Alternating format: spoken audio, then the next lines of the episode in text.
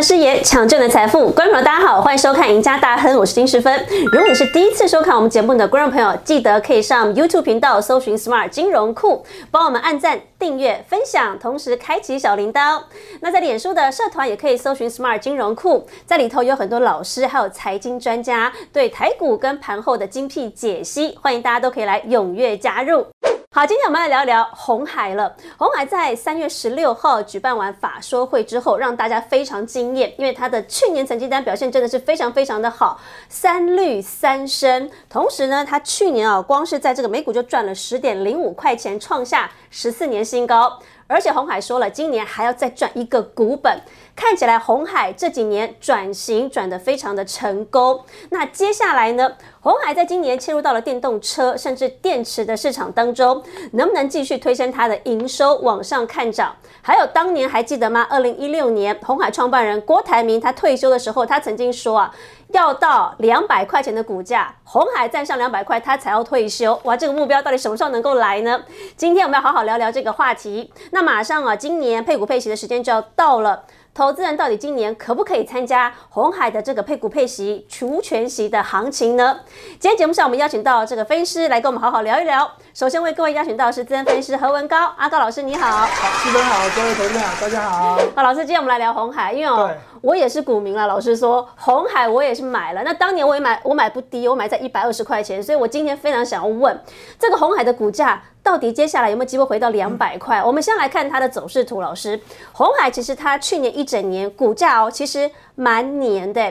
去年你不要看呢，虽然说它业绩公布起来很漂亮，对，可是去年去看外资的筹码，发现外资光是去年一整年，它是站在卖方的哦，卖超了红海五十七万张，哎，它不是加码，它反而去卖。那红海它卖了五十七万张，但是股价也没有什么变动哦。你看那个波段线形图，它其实大概就落在一百一百一上下左右，所以似乎也卖不下去。现在很多投资者就说了，红海好像变成台股的不动产啊，不是那个投资房子不动产，是这个股价不会动哎。那老师，他其实换个方向来说，他其实还蛮抗跌的嘛。那为什么？为什么这个外资明明成绩这么好，却一直卖红海？那红海股价又能够抗跌，理由是什么？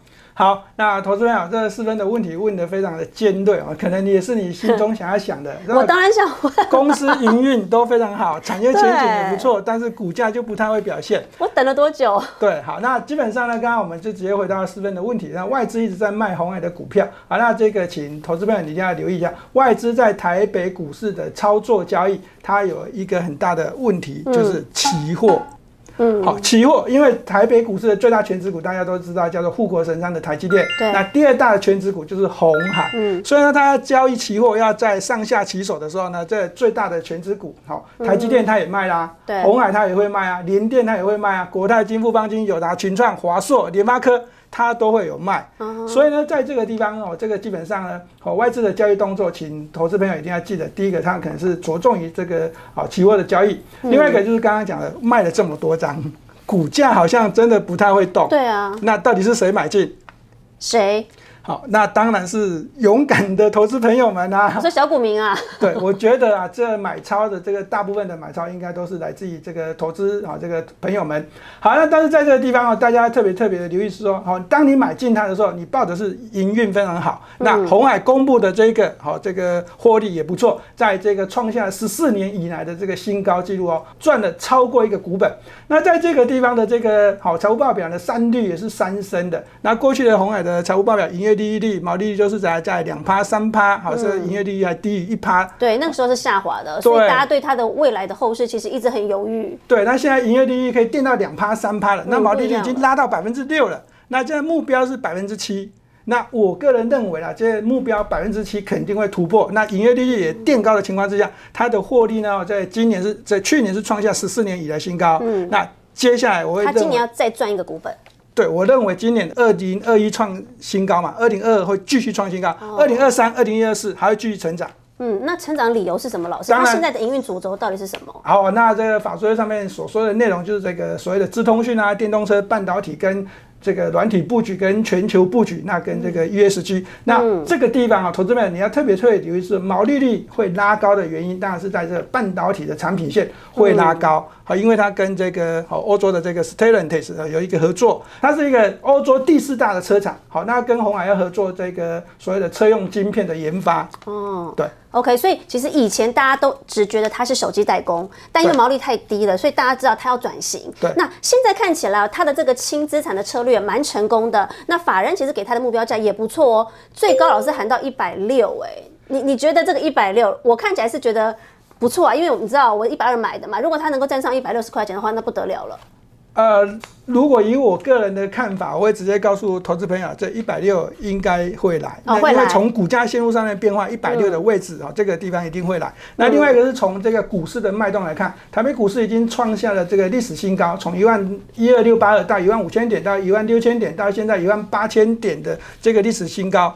那所以以这个角度来看，有很多股票都是这样大涨，创历史新高。那红海呢，还原全息，啊，这个地方我认为红海的未来的补涨的这个这个角度来看，一百六应该是基本的。好，那因为今年大家看好它，主要是还是它转型成功，它电动车真的推的不错，全球都在布局。老沙电动车的利多，其实你跟大家讲一讲，它其实在全球的电动车扩展速度是很快的哦。好，那这个地方我们很快的跟大家讲一下，红海的这个电动车的利多呢，当然是这个它所设立的这个 N I H 的大联盟呢，这已经正式突破这个两。千两百家，嗯，全球很多人都加入。对，尤其是日本的这个重工业跟这汽车产业有关的这个公司也增加了这一百多家，哦，大增了五倍。那第二个是在这北美市场啊，这个美洲的这个市场呢，跟这 Fisker 啊，这个电动车的个已经开放预购了。嗯，好，那这个未来呢，这个产品呢，我认为它在美国的销售市场一定会比 Tesla 更好啊，因为这售价比较便宜，那这 CP 值高。对，那它的这个电动车的这个行驶的公里数也不会比这个 Tesla 还低，所以呢，应该会卖的比较好。那第三个就是这个拿下这个俄亥俄州的这个厂房啊，这五十万辆的这电动车的这个需求，好，那未来肯定会这个朝这个地方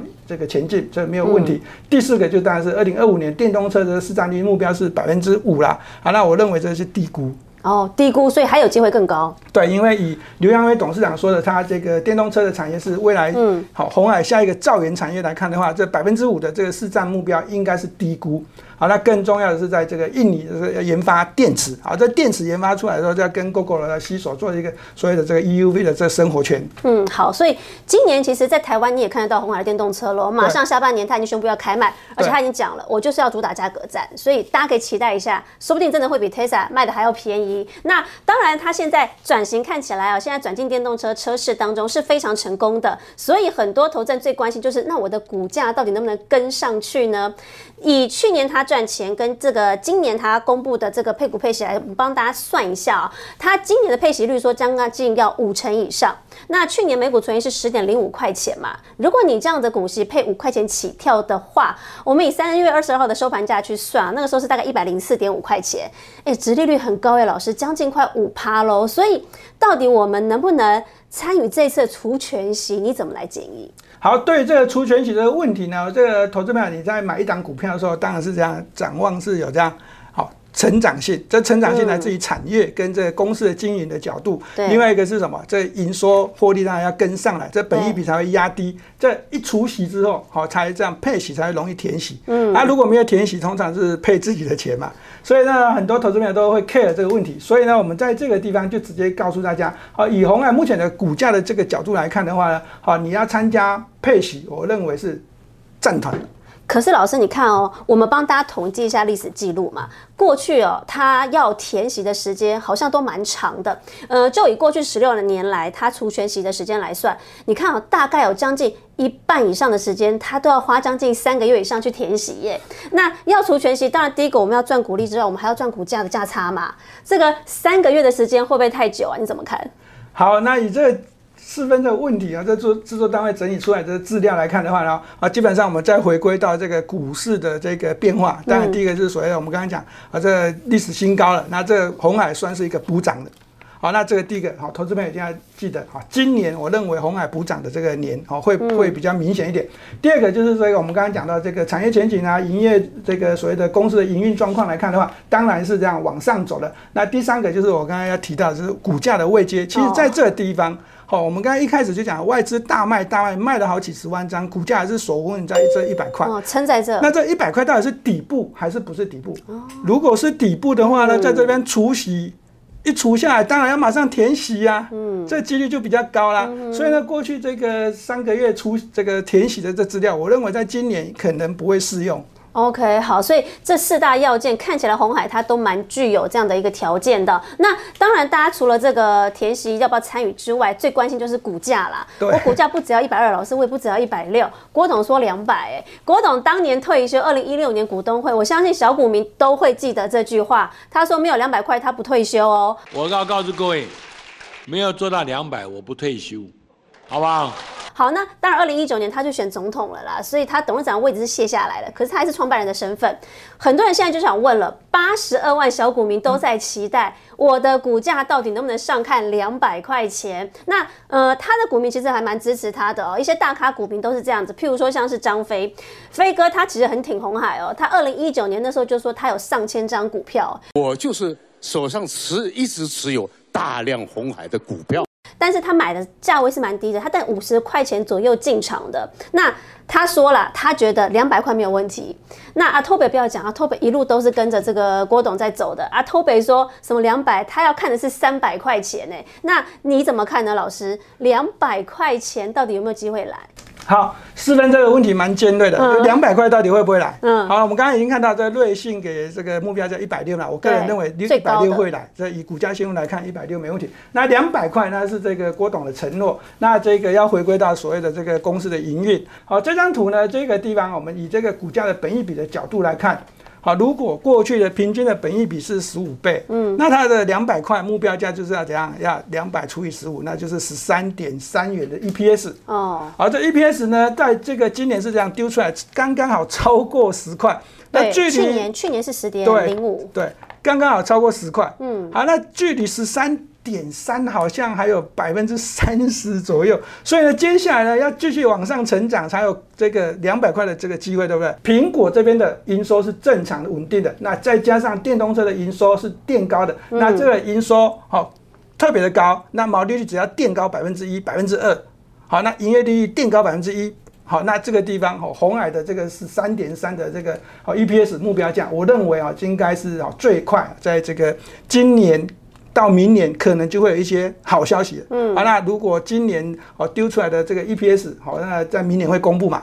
好，那可能会接近十三点三。那后年，也就是说二零二四年哦，二零二四对，二零二四年好，那一年的利多可能会特别多。好，所以我们给大家一个希望了，大概二零二四年，如果每年都是这样的获利速度的话，你有机会哦，大家就会看到红海站上两百块钱。好，不过这是给大家一个希望，中间当然还是有一些变数会存在。那当然，大家如果对这个台北股市啊，甚至对红海，甚至是对这个盘后有更多想了解的内容，都可以锁定老师每天的盘后节目《财经护城河》。同时呢，每个礼拜一到每个礼拜四的下午五点半。不要忘记收看我们的赢家大亨，我们下次见，拜拜，拜拜。